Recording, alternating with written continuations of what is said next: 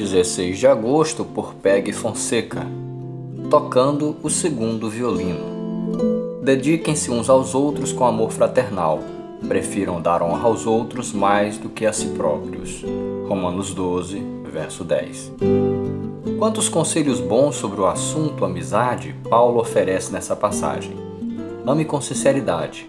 Não desista da amizade quando é difícil. Ajude quem precisa.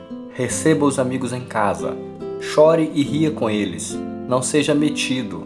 Aprecie a beleza única de cada amigo. Não seja vingativo. Aprenda a lidar bem com todos.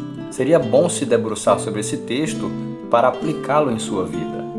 O versículo 10 chamou minha atenção, destacando a importância de honrar os outros.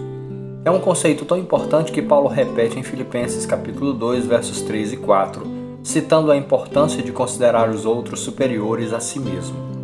Em outras palavras, fiquemos em segundo lugar. Para valorizar os outros, nós ficamos em segundo plano. Um grande regente de orquestras, Leonard Bernstein, reclamava que o instrumento mais difícil de se tocar era o segundo violino. É fácil encontrar gente querendo tocar o primeiro violino, mas conseguir alguém dedicado e entusiasmado em ser o segundo violino, isso é quase impossível. Sem a harmonia do segundo violino, a sinfonia fica sem graça.